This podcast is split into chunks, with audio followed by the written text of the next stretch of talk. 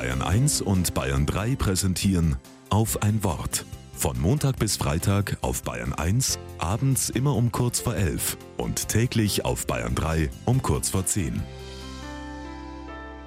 Mit Esther Zeyer.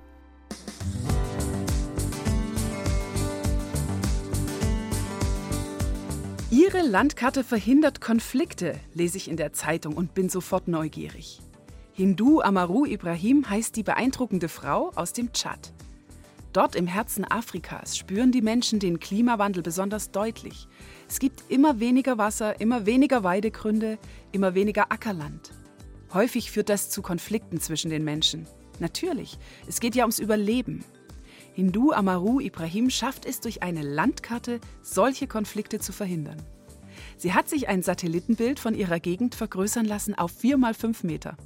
Mit dieser Landkarte geht sie in die Dörfer, legt sie auf den Boden und dann sammelt sie die Menschen des Dorfes um die Karte herum. Jetzt tragen alle ihr gemeinsames Wissen zusammen. Wo sind Wasserstellen? Wo Wege? Wo Erhebungen? Und wo sind Sümpfe? Wo sind heilige Bäume? Wo sind Orte für medizinisch wertvolle Pflanzen? Schon allein indem sich alle austauschen und gemeinsam überlegen, wird mancher Konflikt beendet. Denn es geht von Anfang an darum, wie alle mit dem, was da ist, gut zurechtkommen. Und dann zieht Hindu Amaru Ibrahim weiter ins nächste Dorf. Am Ende gibt sie die Daten in ein Computerprogramm ein und stellt den Dorfbewohnern die Karte ausgedruckt zur Verfügung. Auf vier mal fünf Metern bündeln sich alle Erfahrungen, die die Menschen da in der Gegend gesammelt haben.